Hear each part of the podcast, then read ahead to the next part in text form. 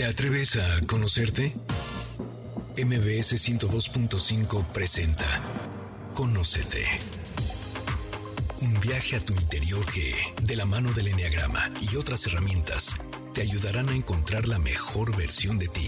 Conducen Andrea Vargas y Adelaida Harrison. Comenzamos.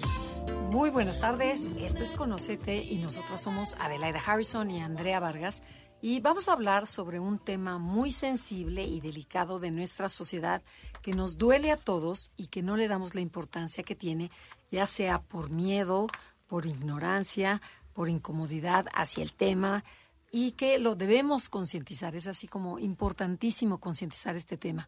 Agradecemos la presencia de nuestra invitada porque nos hablará desde el corazón sobre el abuso sexual infantil que sufrió de los 8 años hasta los 18 con la intención de comprender las consecuencias psíquicas, físicas y emocionales que sufre un niño ante este acto repugnable que te marca durante toda tu vida y que yo creo que nunca se olvida.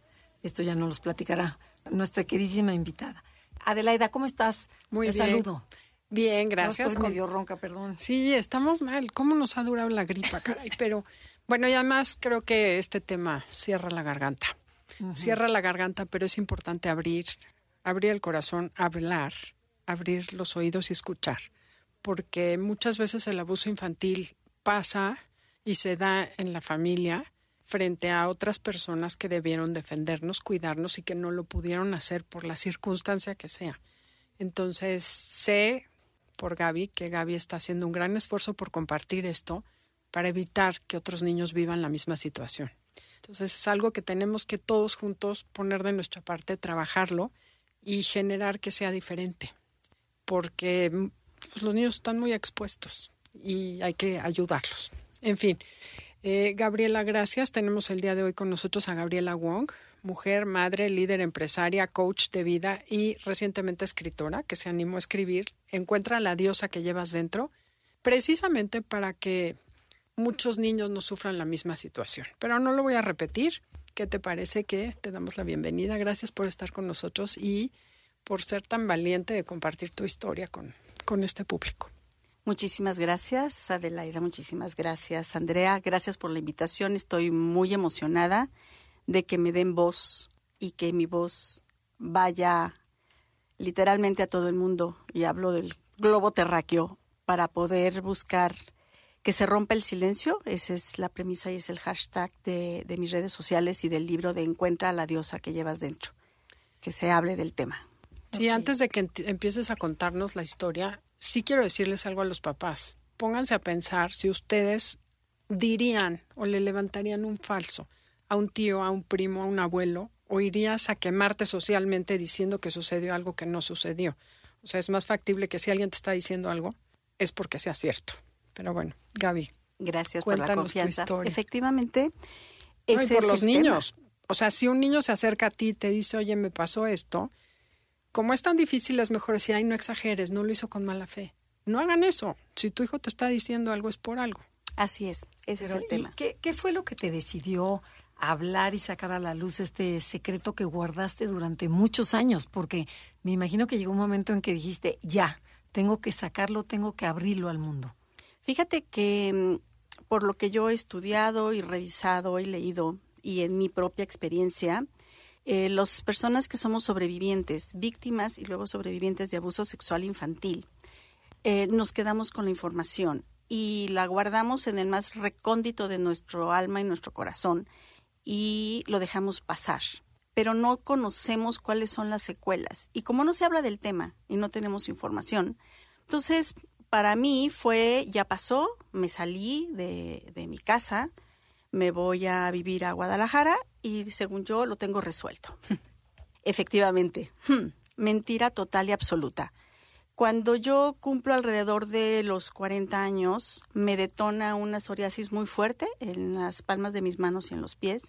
Y durante toda mi vida he padecido gastritis, colitis, migrañas, ansiedad, me enfermé de la tiroides. Sí, esa ha sido mi vida permanentemente, pero la psoriasis es lo que me Detonó. detona el que tengo que ir a, a resolver la psoriasis, que es una enfermedad progresiva y llega a ser mortal si no se trata. Es incurable y es el que te enfermas de la piel, que es el órgano más grande del cuerpo humano y es el que está expuesto con el exterior.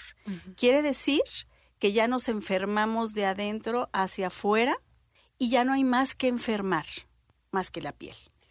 Y entonces, pues no hay cura porque nadie se da la tarea de hablar de estas enfermedades que vamos generando y desde el punto de vista holístico, que me voy a tener un tema que puede haber mucha controversia, pero bueno, vamos enfermando desde los cuerpos energéticos hasta que llegamos al físico y cuando llegamos a la piel ya no hay nada más que enfermar.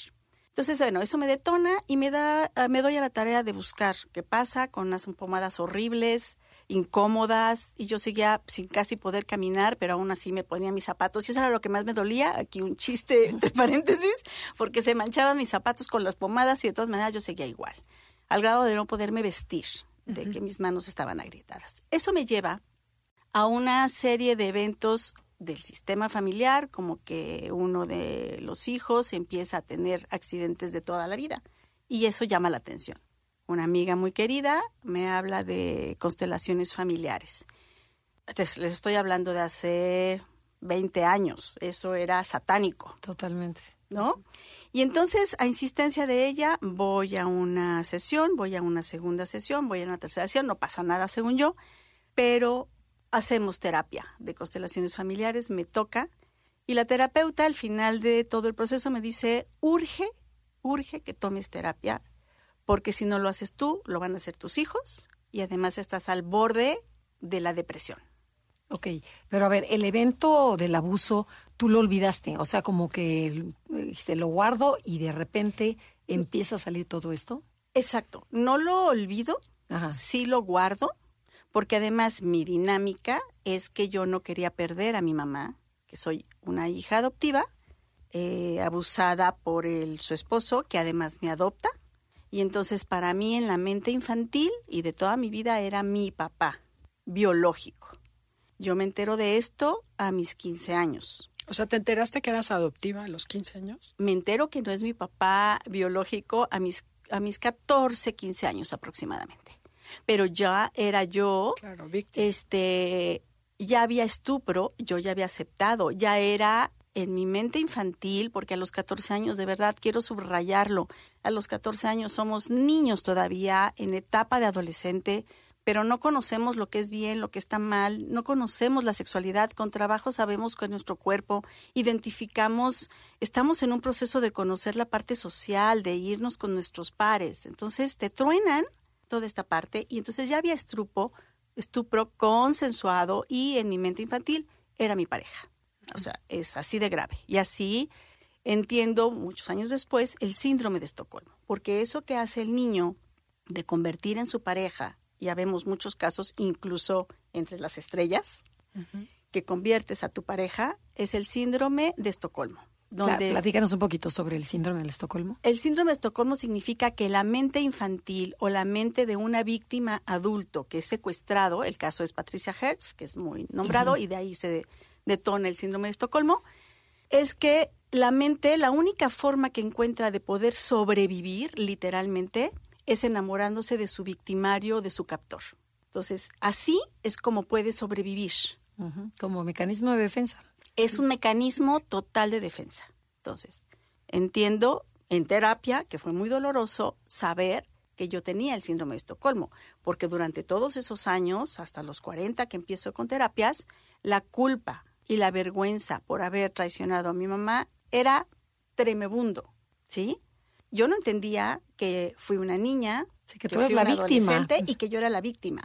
Yo era la responsable. En todos los niños en su casa, y los que son padres lo entenderán, cuando los papás se pelean, papá y mamá se pelean, el niño se abroga el derecho, o bueno, más bien la responsabilidad de que por lo que se haya peleado papá y mamá, él tiene la culpa.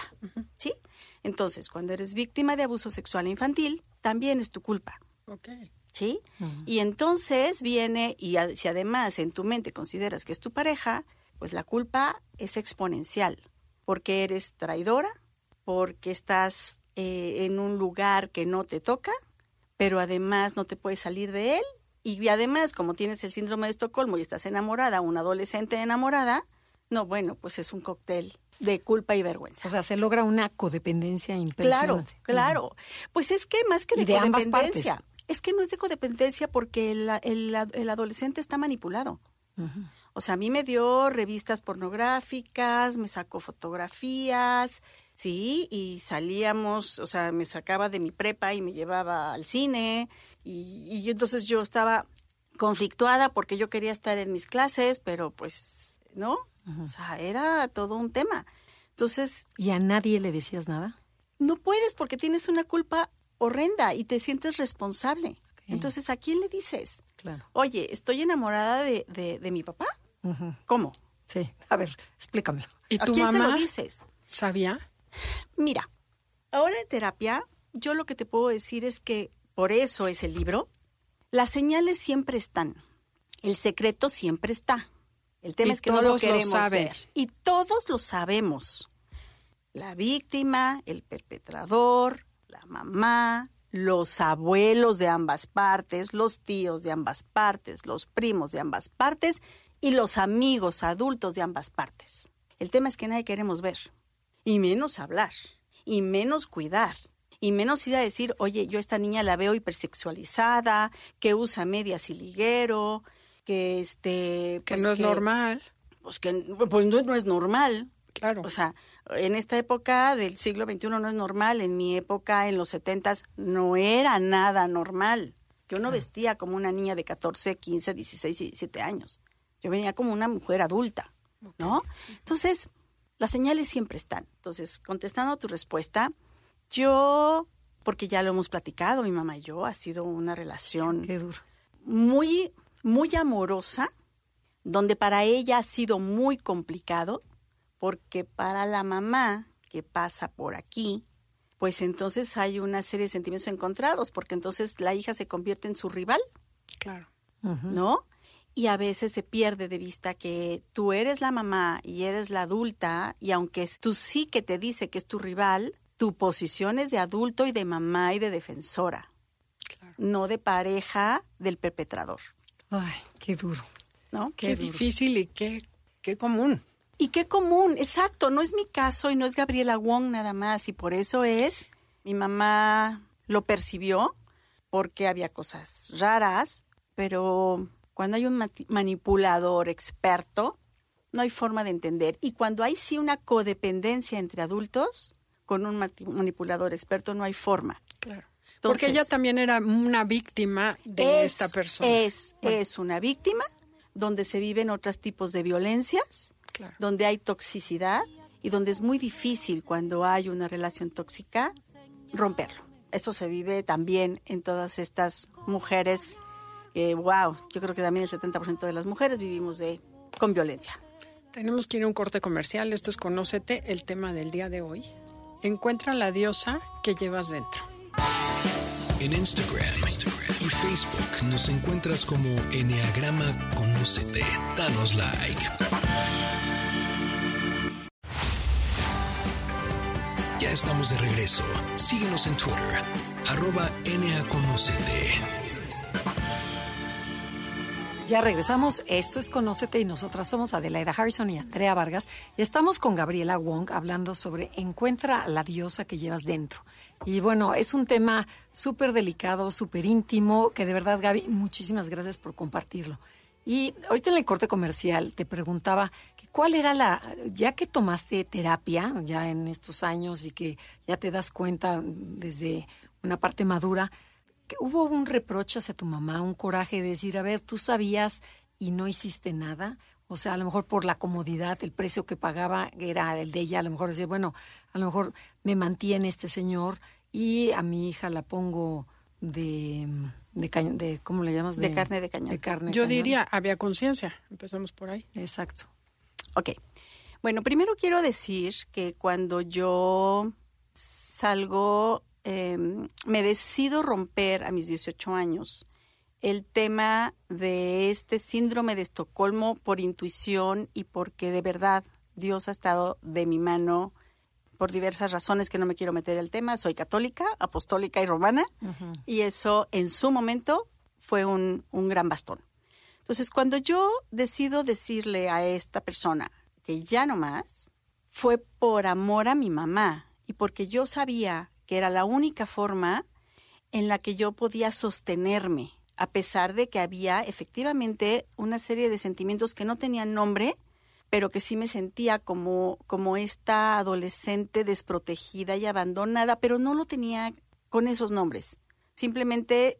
La sensación. Era esta sensación de sentirme que era mi competencia, pero yo estaba muy clara, porque ya sabía que era adoptiva, que era lo único que tenía.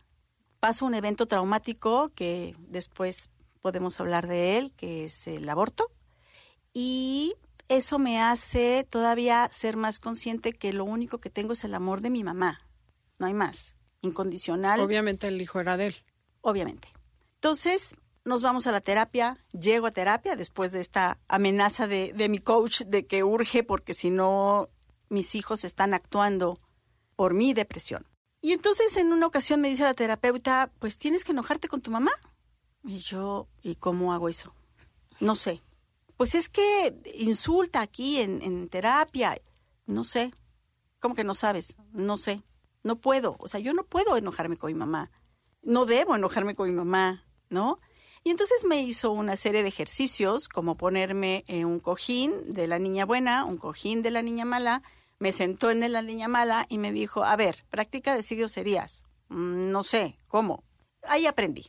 Aprendí a enojarme, aprendí a aceptar que estaba congelada y enojada, pero también aprendí que soy una adulta y los adultos somos los únicos responsables de gestionar nuestras emociones, nuestros dolores, nuestros traumas, nuestros acuerdos infantiles y que la única que me puede que se puede salvar a sí mismo es uno mismo. Y por eso es el nombre del libro. Qué increíble. Encuentra la diosa que llevas dentro. Ok, pero eh, ¿a qué te refieres con la diosa que llevas dentro? ¿Es tu esencia? Exacto. Eh, la diosa que tenemos todos dentro es ese amor incondicional, esta conexión con Dios o el nombre que le quieran poner, energía divina, universo, lo que sea, que es el, este amor es lo único que te va a permitir salir adelante, sanar y caminar hacia el frente. Si no aprendes a perdonarte, a quitar la culpa y a quererte profundamente, no hay forma de salir.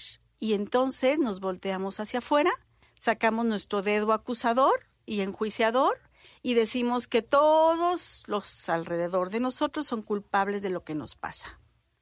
Y no nos podemos voltear a ver adentro cuando volteas a verte a ti mismo, pues sí, hubo un perpetrador, pues sí, hubo una familia, pues sí, nadie se dio cuenta, todos fueron cómplices, pero al final la única que quiere y, debe sanar es uno mismo. Entonces, es esa energía divina de amor incondicional hacia ti mismo y para los demás, porque la verdad es que todos estamos unidos, nos guste o no.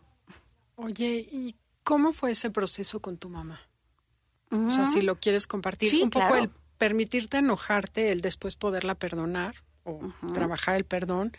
¿Y cómo fue para ella? Porque supongo que hubo alguna situación de confrontación o de compartirlo o de hablarlo.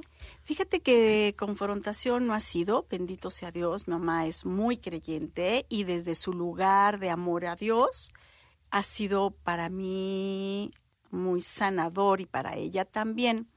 Obviamente por su edad, mi mamá tiene 92 años, está en perfectas condiciones mentales y físicas, pero ha sido muy difícil. Vivimos en una sociedad patriarcal, machista y misógina. Y ella, pues tiene 92 años, entonces casi estamos hablando de un siglo de vida y pensemos en los usos y costumbres de hace 100 años para una mujer, aunque mi mamá es química farmacobióloga, trabajó independiente, sigue siendo responsable de algunas farmacias a sus 92 años de edad, ¿no? Tiene una vida intelectual sana, lee mucho, pero tiene los usos y costumbres y el patriarcado y el machismo y la misoginia. Entonces ha sido difícil para ella entenderlo. Obviamente ella está, ha trabajado con su propia vergüenza, su propia culpa, pero lo que yo le digo a mi mamá porque la verdad es que nos queremos mucho hemos podido brincar todos estos baches muy complicados, es que ya pasó y pasó lo que tenía que pasar y yo tomo mi vida en sus manos y que ella haga lo mismo. Te lo pregunté un poco con la idea de estas personas que están con la, la como la inquietud o que saben que han permitido cosas que no debieran permitir y que no saben qué van a hacer porque qué tal que mi hija ya no me va a querer. Por eso me parece bien importante y sanador. Los hijos siempre aman a los papás incondicionalmente, muchas veces más que los padres a los hijos. Exacto. Eso cuando me lo dijo una amiga me choqueó. Dije, ¿cómo? Dijo, sí, los papás condicionan el amor desde el día uno, pero los hijos pueden dejar su vida por amar a los papás. Y este es un ejemplo. Claro, y los hijos trabajamos en favor del sistema familiar y de los papás. Entonces nos enfermamos, nos caemos, nos accidentamos, somos el hijo tremebundo que se subió y se metió en la moto, el que robó, el que mató, porque todo lo hace en pro del sistema familiar y a sacar a su mamá o a su papá de una depresión o de una bronca emocional. Exacto, entonces creo que eso es un gran aliciente, saber que sí tiene solución, lo que sea que esté pasando. ¿no? Sí, en, en el camino del amor todo tiene solución y en el camino del querernos a nosotros mismos todo tiene solución. Oye, Gaby, ¿y en qué te refugiaste cuando eras chica, cuando pasó toda esta escena, para poder sobrevivir esta herida tan dolorosa? O sea, ¿cómo vivías tus días? Porque me imagino que es un tema central que no te deja. Entonces, ¿te refugiaste en qué? ¿En la lectura, en la comida, en la qué, cómo, qué hacías? Me encanta la pregunta porque eso me va a permitir hablar de todas las características que seguramente muchos ya lo saben, pero que podemos observar en nuestros niños cuando son víctimas de abuso sexual infantil. ¿Yo en qué me refugié? Bueno, yo ya dije que soy católica y yo, por intuición de mi alma, si lo quieren ver así, eh, pedí comulgar desde muy niña y me refugié en Jesús y en sus evangelios. Para mí fueron pilares y obviamente en la lectura. Leo desde los tres años de edad ¿Todo tipo de lectura? Todo, lo que caiga en mis manos. Así como dato curioso les puedo decir que se me acababan los libros y entonces me regañaban en mi casa que porque no me duraban más que tres días. Entonces convertí en hábito leer portada, contraportada. Pero era para meterte a, tu mundo privado sí, claro, y no estar en sí, claro, Sí, claro. Eso, los rompecabezas, fueron mi escape y los libros siguen siendo mi escape. Mi escape, mi refugio, mi fantasía, mi conocimiento, todo todo han sido los libros. Pues ha qué, sido qué maravilla, ¿no? Porque puedes leer, a, través de leer, ves que existen otros mundos. Y entonces aprendes y el tuyo ya lo puedes comparar, o sea, saber un poco más, ¿no? Sí, claro, y, aprendes y crear otros mundos, pero además yo todo lo que les estoy hablando es de todo lo que he leído y aprendido, de síntomas, de por qué, por ejemplo, el abuso sexual infantil es un evento catastrófico, traumático, que eh, tiene eh, eh, secuelas de estrés postraumático similares a cuando un niño está en guerra, en, lo vive en la guerra. Entonces, ¿cuáles son las secuelas de por vida? Bueno, el cerebro crece diferente, el hipotálamo que es el más chico, la parte prefrontal del cerebro tiene diferentes desarrollos al, del, al de una persona que no. Tienes ansiedad permanente, tienes taquicardias permanentes, tienes sudoración, tienes este pánico escénico, tienes, me acaba de pasar, tuve un accidente hace dos meses en Mérida, me pegaron, no pasó nada, morí de miedo, de miedo. Cuando soy alguien que resuelve, toda la vida ha resuelto, pero, pero me congelo, ya me di cuenta que me congelo. Por eso, cuando nos congelamos, no sentimos ni enojo, ¿no? Pero está neurológicamente comprobado, ni alegría, ni somos proclives a disfrutar de una de un dulce, soy una niña que no comió, que no comió dulces y que no come dulces y que no acepta muy bien, se empalaga fácilmente con lo dulce, por ejemplo, ¿no? Las recompensas me cuestan trabajo. Em, recibir debe ser difícil. Recibir es bueno, difícil no, dificilísimo y lo que sigue, con un complejo de fealdad y de inseguridad tremendo. Toda la vida me sentí fea, flaca, poco atractiva, tonta. Y para nada, ¿eh? Entonces, estás, estás, guapísima. Gracias. Tonta, este, floja, porque además eso es lo que me decían, duermes muchísimo, entonces eres una floja. Sí, la autoestima se va al suelo. Al suelo, eres una desordenada. No, ya leí que el desorden y el y el, el acusación, o sea, el, no necesariamente recibir órdenes, o sea, el respeto hasta el auto, no respeto, atención a la autoridad es parte del estrés postraumático por el trauma recibido del abuso sexual infantil. ¿Qué tal? Entonces, todo eso que me decían que yo era, pues sí, sí, claro, sí, sí era. Yo era una niña con secuelas y una mujer con secuelas de estrés postraumático por el abuso sexual infantil. Tenemos que ir a un corte comercial. Esto es Conócete, el tema del día de hoy. Encuentra la diosa que llevas dentro con Gabriela Wong Wong. Comuníquense, manden sus preguntas a las redes, Enneagrama Conócete, Instagram, Facebook, TikTok y YouTube. En Instagram, y Facebook nos encuentras como Enneagrama Conócete. Danos like.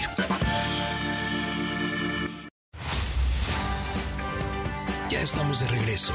Síguenos en Twitter, arroba. Ya regresamos. Esto es Conocete y nosotras somos Adelaida y Andrea y estamos transmitiendo desde MBC Radio Ciudad de México. Estamos con Gaby Wong hablando sobre encuentra a la diosa que llevas dentro. Y eh, Adelaida, tú te quedaste con una pregunta a la mitad de, eh, del comercial. Entonces, porfa, si se la puedes hacer. Me surge la inquietud y bueno, tú me dijiste que preguntara, te hice la consulta en el anuncio. ¿Qué violencia permitiste? O sea, ¿de qué se trató el abuso y cómo te lastimó? Sobre todo porque me dijiste que es importante que otras personas lo identifiquen. Claro. Bueno, parte del estrés postraumático y de las secuelas de abuso sexual infantil es que vamos permitiendo otro tipo de violencias, porque no sabemos poner límites y no sabemos defendernos, neurológicamente comprobado. ¿Qué sucede? Bueno, yo pongo un alto a mis 18 años y digo no más. Empezamos entonces la siguiente violencia, aparte del síndrome de Estocolmo y toda la manipulación, violencia física. Entonces, ¿cuál fue la violencia física? Bueno, pues entonces yo te golpeo porque tienes que aceptar a mis peticiones y yo dije no, así me muera en el camino, ni una más. Entonces empieza a haber violencia intrafamiliar con mi mamá, con el alcohol, con la amenaza de que se va a suicidar y va a morir, morir en breve, ¿no? Sin decir por qué. ¿Tu mamá?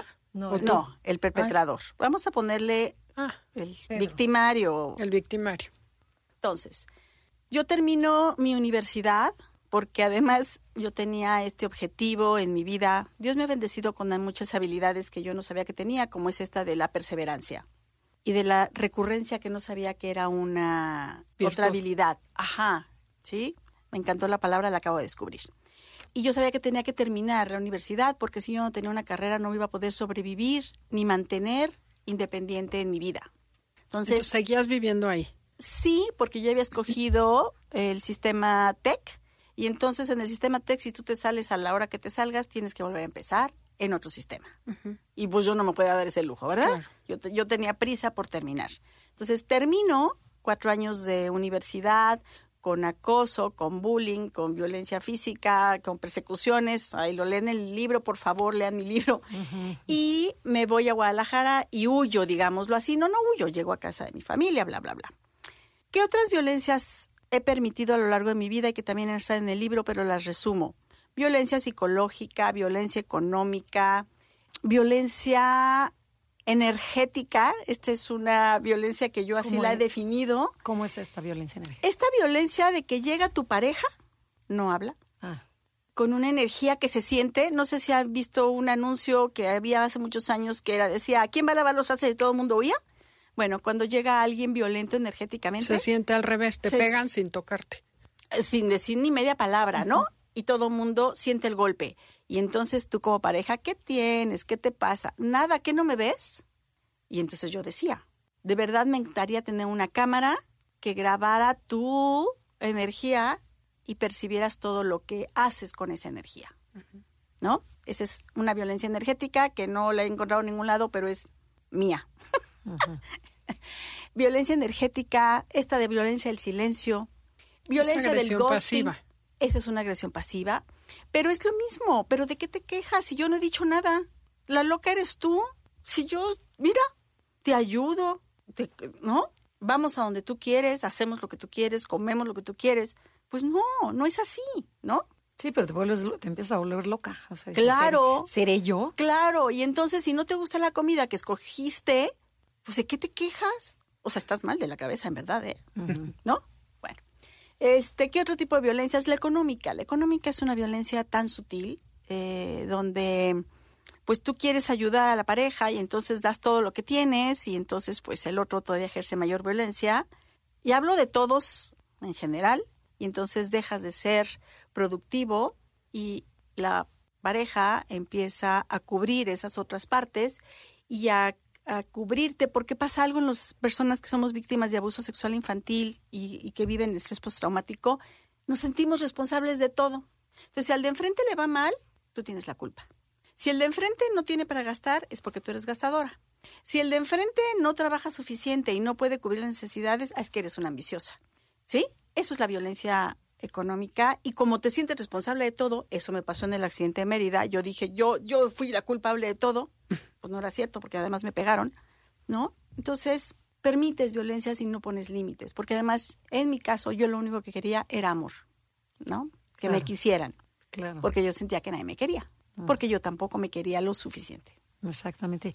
¿Y cuál sería el impacto del abuso sexual en la relación con tu familia, en la escuela? Porque ya nos platicaste un poquito de esto, ¿no? La relación con los adultos, por ejemplo, las relaciones sexuales consiguientes o con otros galanes, o sea, ya entras con un miedo, con la confianza, pierdes la confianza total, ¿no? Al tener este evento. ¿Cómo fue? ¿Tenías amigas? ¿No? ¿Todo era reservado? Bueno, yo era totalmente introvertida y si les hablamos del complejo de fea, pues entonces imagínense en una secundaria sintiéndote fea, sintiendo tanto que todas las demás tan hermosas y siempre hay líderes en todas las escuelas y entonces, bueno, pues estaba la líder bonita que yo veía desde lejos y entonces me hacía más chiquita, ¿verdad? Entonces, más libros. Solución, más libros. libro. Bueno, benditos libros, ¿no? benditos libros. Recreo, libros, paseos, libro, sí, este, porque soledad, libro. Podrían ser drogas, podría ser alcohol, con libros. Bendito sea Dios. Qué bueno que lo tocas eso. Hay mucha propensión a ser alcohólica, a ser adicta a muchas adicciones. Cualquier cosa que anestesie ese dolor. Incluyendo la promiscuidad. Es un riesgo altísimo herirte, te, te puedes herir, te puedes volver promiscua y te puedes suicidar, ¿no? Porque no quieres la vida. Entonces, bueno, ¿cómo fue con la familia? Mira, eh, lo que yo he leído, estudiado y visto en mí es que lo vives en silencio y lo vives sola. Porque nadie te cree y porque todo el mundo te juzga. Y porque ¿Lo dijiste alguna vez?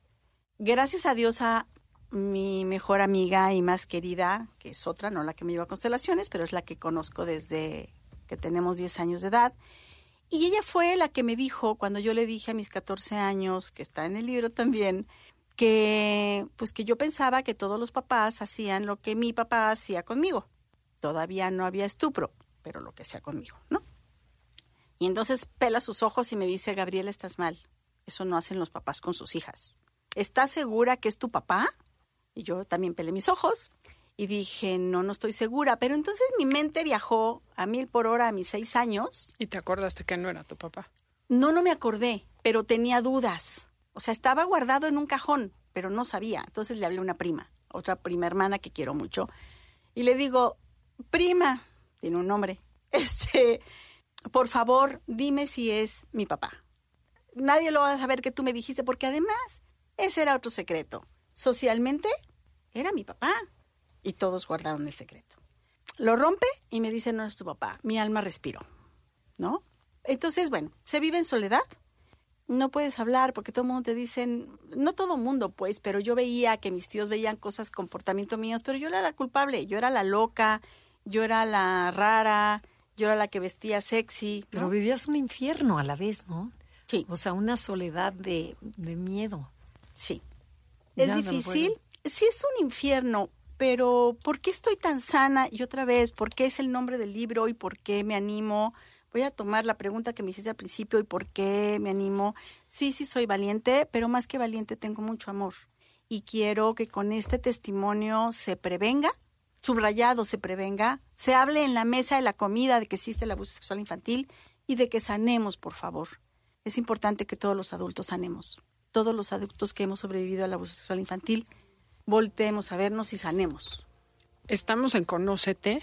El tema del día de hoy es Descubre a la diosa que llevas dentro.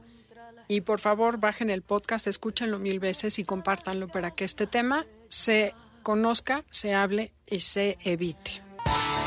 En Instagram, y Facebook nos encuentras como Enneagrama Conócete. Danos like.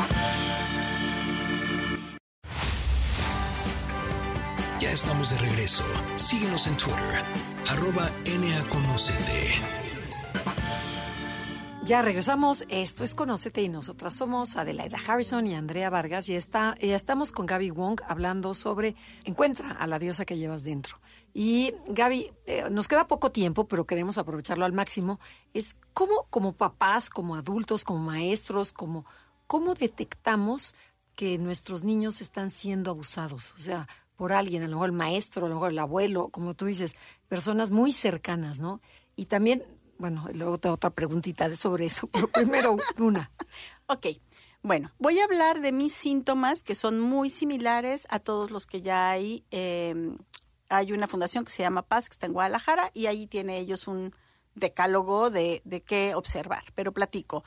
Enuresis, pesadillas, miedo total a los fantasmas, animales, personas, antisocial, retraído. Yo me arrancaba el cabello, me comía las uñas hasta sangrarme, ¿sí? Dormía, dormía, dormía, dormía. Si íbamos a una fiesta infantil, yo me quedaba sentadita y entonces la gente lo que decía es que yo estaba mal de la cabeza y además era una creída que sigue hasta hoy el estigma porque no hago caso a nadie, ¿no? Pues no, lo que pasa es que me muero de, de miedo y de pena los juicios. Ya no, pero antes sí. ¿Qué otra cosa? Mm, un comportamiento sí, solitario, raro, antisocial. Entonces, pero la enuresis es un evento claro de estrés postraumático. Algo está pasando. En el caso de las niñas, hay flujo vaginal que no es normal y puede cambiar un poco de color. Hay infecciones urinarias, hay infecciones vaginales. Tristeza permanente, digo, se nota. Energéticamente la niña no, el niño no tiene energía, no quiere saber nada. Problemas para aprendizaje, dificultad seria para aprendizaje porque neurológicamente está comprobado que el cerebro se, nos desarrolla diferente y tenemos problemas de aprendizaje.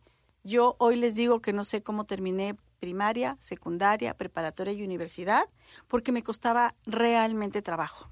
Mucho, mucho trabajo. Pensaba, yo pensaba que tenía muy mala memoria. Pues no, tengo muy buena memoria. Pero, pero pues estudié La usabas de para sobrevivir. Mi mente estaba enfocada en, sobrevivir, ¿no? Anorexia, bulimia, yo era muy mala para comer, mi mamá se la vivía preocupada porque yo no comía, pero es que no me pasaba, realmente no podía tragar ni agua, porque no puedes tragar el evento, estás atascada. Entonces, anorexia y bulimia. ¿Por qué hablo de bulimia? Porque aunque yo no vomitaba, porque me quisiera provocar de un atracón, yo vomitaba porque me daba asco todo, absolutamente, toda la comida me daba asco. Claro. ¿No? Entonces, no comía, y podía pasarme 24 horas, pero cuando comía, el efecto fisiológico pues es que ya tienes asco y no puedes comer y lo vomitas, ¿no? Es real. Más o menos es lo que puedo decir y de las que hay, pero les digo, el miedo a los animales, ¿eh? eso es bien importante porque pensamos que no. Yo sentía que alguien me perseguía toda la vida y yo no puedo, hoy a la fecha no puedo matar una cucaracha, una araña, una hormiga y me cuesta trabajo acariciar un perro, acariciar un gato. De verdad sí quiero a los animales, pero ellos en su lugar y yo en el mío porque no puedo, no puedo soportar que me laman, por ejemplo, ¿no? Y en los adultos, eh, pues las violencias sería una, un dato. Yo, yo creo que yo no me volví esquizofrénica porque de verdad creo que mi conexión interna o mi alma es muy fuerte, pero yo oía voces en mi niñez ¿no? Era un nombre que se repetía, Gabriela, Gabriela, Gabriela, en, circular y de verdad puede volverse muy estresante. ¿Qué más? No quería vivir, no llegué a pensar en el suicidio porque soy muy católica, pero yo no quería vivir. Yo no quería volver a ser niña. O sea, en mi acuerdo personal, a mí me urgía crecer y defenderme y ponerle un alto a todo el mundo. ¿Quiénes pueden ser los perpetradores? Que es mucho ojo. Una figura de autoridad tiene todo el poder. ¿Quién es una figura de autoridad? Un papá, una mamá, un hermano mayor, un abuelo, un tío, un amigo de la familia, un coach de lo que le llames, este entrenador, cualquier tipo de coach que esté con el niño, un chofer, un sacerdote de la iglesia y religión, que me digan. Que ahí hay muchísimos. Este, que ahí hay muchísimos. Por eso es el libro también. Tenemos una historia de abuso sexual infantil en la humanidad y para mí por eso estamos como estamos con tantos problemas de identidad sexual. La identidad sexual en los en los en los adolescentes es otro síntoma.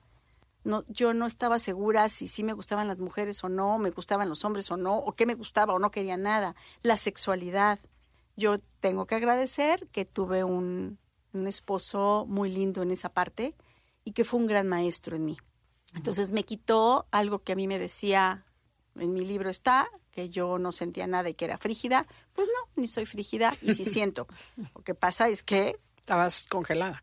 Pues imagínate el tamaño de la vergüenza y la culpa. Pues ¿quién siente así, no? Entonces, bueno, sigo teniendo algunos problemas porque obviamente eh, yo me divorcio por una serie de violencias que permití y que decidí ya no más. Y entonces, pues mi, mi vida sexual está un poquito guardada ahí porque tengo miedo y me cuesta un poco de trabajo. Perfecto, perfecto. Pero, y por ejemplo, ¿qué le dirías a los papás?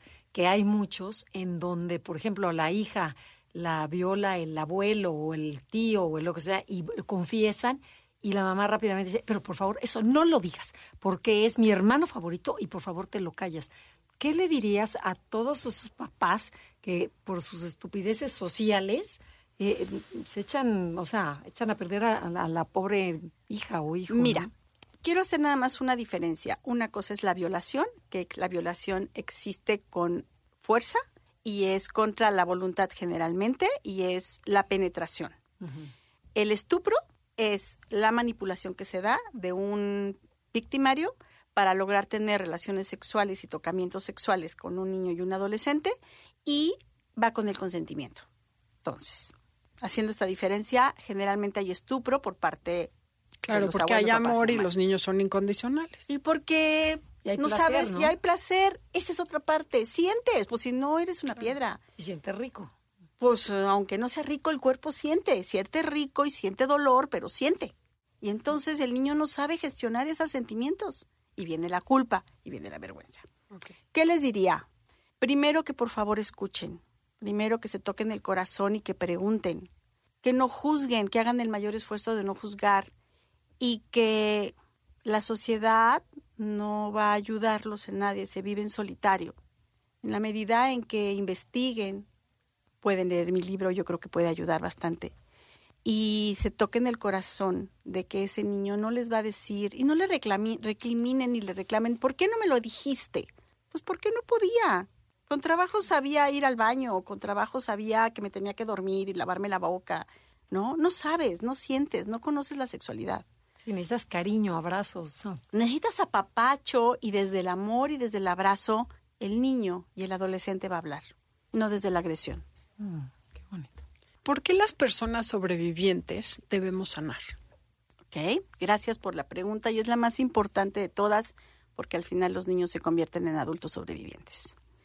Porque en el caso de los hombres que son abusados sexualmente, tienen un mayor problema de identidad sexual y la mayoría tiende a dudar y es muy doloroso para, eh, para los varones decidir si son homosexuales o no, o si quieren ser bisexuales, o si entonces se inventan todos los géneros que tenemos hoy en día, que desde mi percepción su origen es mucho aquí, ¿no? He leído muchos casos de adultos que entonces dicen que sí son homosexuales, pero sí les gustan las mujeres, entonces ya no son, son hombres que son homosexuales, pero que sí les gustan las mujeres, pero que no les gusta la penetración. Pues no, no les va a gustar la penetración si han sido penetrados de niños, ¿no? Por ejemplo. ¿Por qué debemos de sanar? Porque también hay que detener el abuso y los otros abusos. Y entonces nos vamos volviendo abusadores. Yo siento que me he contenido, pero a lo mejor cuando yo levantaba la voz en mi casa, llegué a, abusar violentamente un poco de mi tono de voz con mis hijos cuando yo me congelaba. ¿O por qué sanar? Pues porque hay una noticia que me duele en el alma y resulta que heredamos, las que somos víctimas de abuso sexual infantil o todos los que tienen estrés, secuelas de estrés postraumático, se modifica el ADN y lo heredamos. Entonces, mm, la dermatitis que yo he observado en alguno de mis descendientes, pues seguramente lo heredé porque yo tengo psoriasis, ¿verdad? Estoy sana, ¿eh? No tengo nada de psoriasis. Resolví todos mis problemas físicos, por eso debemos de sanar porque hay muchas enfermedades. ¿Puedes heredar síntomas, de, por ejemplo, de estrés postraumático, problemas de identidad sexual, si un padre o abuelo fue abusado? y no se habló, no se sanó. No, eh, sí, se, se, el ADN se modifica y algunas enfermedades o algunas secuelas de estrés postraumático se heredan. Esto lo dice un, un psiquiatra que escucho que se llama Tamayo, es el doctor Tamayo, él es colombiano, él ha dado charlas de abuso sexual infantil y sí se modifica. El ADN y se hereda. Ya nos tenemos que ir, pero necesito que me digas dónde consiguen tu libro y dónde te encuentran. Por el momento en Amazon yo lo autopublico. Espero que haya alguna editorial que quiera ayudarme a publicar porque de verdad no me alcanza, pero Dios proveerá. Está, muy interesante el libro. Sí. Si te vas presente, pasado, presente, pasado, o sea, pero está muy... Esa es la idea, es para que no sea tan fuerte. Y hay un amor de seis días, ese fue un dulcecito y hablo del ghosting ahí con eso. Bueno, es Amazon en Kindle, en versión impresa, en todas las plataformas digitales de versión digital del libro está.